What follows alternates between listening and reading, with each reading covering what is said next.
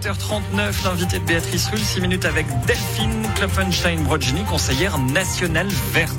Ah, bonjour Delphine Klopfenstein-Brodgini. Bonjour. Merci d'être sur Radio Lac ce matin. Vous voulez donc interdire l'élevage intensif en Suisse, mais est-ce qu'il existe vraiment cet élevage intensif? Oui, il existe. En Suisse, il existe et la loi le permet. On sait que la loi permet d'avoir jusqu'à 27 000 poules de chair dans, dans une même exploitation, jusqu'à 1500 cochons. Donc, ça veut dire que ça existe et il y a des exploitations. Elles sont très peu nombreuses, il faut le dire. Hein, et de dire très peu nombreuses, ça concerne à peu près 5% apparemment des, des exploitations, 3000 fermiers, c'est quasiment rien. C'est très peu, mais ça concerne énormément d'animaux. Parce que ce qu'il faut voir, c'est que la transition qui s'est passée au niveau de l'élevage, c'est qu'on a passé de beaucoup de petites structures à moins de structures, mais des structures beaucoup plus grandes. Et évidemment, la conséquence, c'est d'avoir au fond un, un, un regroupement d'animaux, de, nombreux animaux au même endroit. Par exemple, on a 85% de détention en plein air pour les poules déjà en Suisse. 85% déjà presque exemplaires par rapport aux autres pays. Le problème, c'est que on continue d'avoir des poules qui ne voient jamais le jour durant toute leur vie.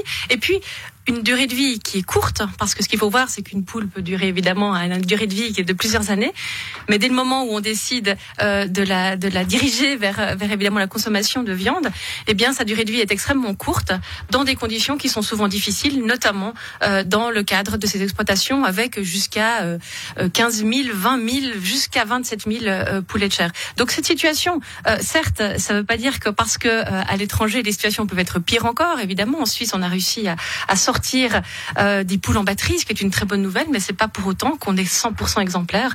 Et je crois clairement aujourd'hui qu'on doit donner un signal net sur ces questions-là. L'initiative n'est pas du tout excessive, elle permet juste de respecter les normes bio. C'est pas grand-chose. Pas de vie chien pour les poules, on l'a bien compris. Reste que si cette initiative est adoptée, forcément avec ces normes plus restrictives, eh bien, il y aura une chute de la production indigène et des emplois menacés. Alors très clairement, cette initiative, c'est 25 ans de euh, mise en œuvre. Donc, imaginez 25 ans. 25 ans, c'est une génération. C'est que c'est pas urgent si vous donnez 25 ans. Alors moi, j'aurais été tout à fait prête à, à aller plus vite dans, dans cette transition, mais c'est vrai qu'il faut aussi accompagner, accompagner le monde agricole dans cette transition-là. Ça veut dire que les éleveurs aujourd'hui, éleveuses aujourd'hui concernés euh, par cette initiative, c'est évidemment la génération suivante qui devra la mettre en œuvre. C'est donc, donc une génération qui sera moins nombreuse, il y en aura encore moins. Parce alors pas forcément, parce que, alors justement le contraire, parce qu'aujourd'hui on a moins d'exploitation, mais des, avec beaucoup plus d'animaux euh, de rente à l'intérieur. Dès le moment où, euh, où on multiplie au fond euh, les lieux, euh, les, les, lieux d'exploitation, eh bien on peut avoir encore des animaux. Maintenant, une autre question qui se pose en parallèle, évidemment, c'est sur notre consommation carnée. Est-ce qu'on doit avoir aujourd'hui encore autant d'animaux de rente? Avec une question qui pour moi est complètement centrale. Est-ce que c'est raisonnable en Suisse d'avoir plus de têtes de volailles ou de bétail que de capacité à les nourrir. Donc la vraie question de l'initiative, c'est pour ou contre la viande? Non, pas du tout. La question, elle est vraiment aujourd'hui 1,4 million de tonnes de fourrage est importé de l'étranger, avec des conséquences catastrophiques. Hein. C'est les conséquences notamment en Amazonie, hein, des défrichements des forêts. Cette situation, c'est celle-là qui pose un problème aujourd'hui. On a plus d'animaux que de capacité à les nourrir. C'est un problème majeur. À savoir aussi qu'en parallèle, et le GIEC l'a dit, ce sont des scientifiques qui l'ont dit clairement, notre consommation carnée est beaucoup trop élevée. On devrait la réduire au moins, manger trois fois moins de viande aujourd'hui.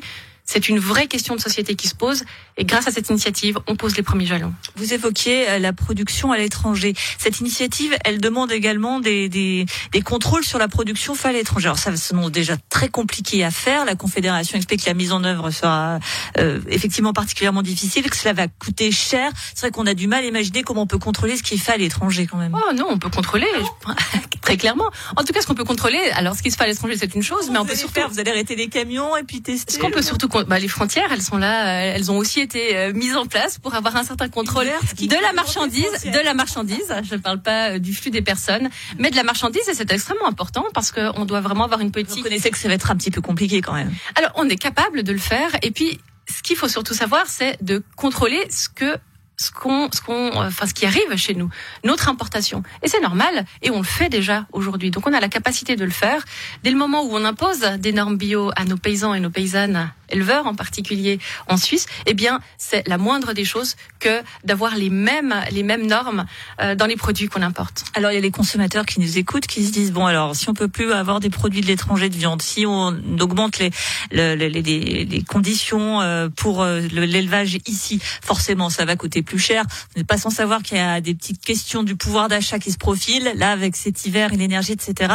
Est-ce qu'on peut vraiment demander aux Suisses de payer encore plus cher de la viande en sachant déjà que tout coûte plus cher ici dès, le moment, dès le moment où vous réduisez votre quantité de consommation de viande, eh bien vous payez moins cher. C'est le principe même. D'ailleurs, c'était même réflexion qu'on a. C'est quand même, c'est quand même, euh, comment dire, euh, pénaliser les classes populaires qui, même si elles mangent peut-être pas tous les jours de la viande, aimeraient peut-être bien en manger de temps en temps. Eh bien, elles pourront toujours en manger de temps en temps. Et puis, dès le moment où on a un contrôle aussi sur la production suisse, on peut avoir un contrôle des prix très clairement. Et ce qu'on peut dire aujourd'hui, c'est que dès le moment où aussi où on réoriente des prix, c'est-à-dire, c'est-à-dire bloc on va pas bloquer. Alors par rapport au lait, euh, si je prends cet exemple-là, et moi j'ai toujours été partisane d'avoir un prix juste du lait, par exemple, de manière à ce que le prix soit rémunérateur pour les producteurs. Et c'est très important d'avoir aussi euh, une, une, vente qui soit aussi plus directe, d'avoir moins d'intermédiaires. On peut travailler sur les prix en ayant le juste prix du produit qu'on consomme et une juste rémunération de celui qui euh, qui est celle qui, euh, qui, qui produit qui produit la chose. Aujourd'hui, très clairement, on doit réorienter notre alimentation, réorienter notre alimentation, c'est-à-dire diminuer notre consommation carnée. Et à côté de celle-ci, développer évidemment euh, les, euh, les céréales euh, protéinées, c'est les lentilles, c'est les pois chiches. Genève, on est habitué, hein, on a des lentilles GRTA qui sont excellentes, qui poussent à côté de chez moi, et, et ça fonctionne. Eh ben, je viendrai à côté de chez vous. Alors, merci beaucoup, Delphine Klopfenstein, Brogini, Concert National Verte. Et on a bien compris que cette initiative dépasse finalement bien largement uniquement le cadre, le cadre de l'élevage intensif en Suisse. Merci d'avoir été sur Radio Lac ce matin. Merci.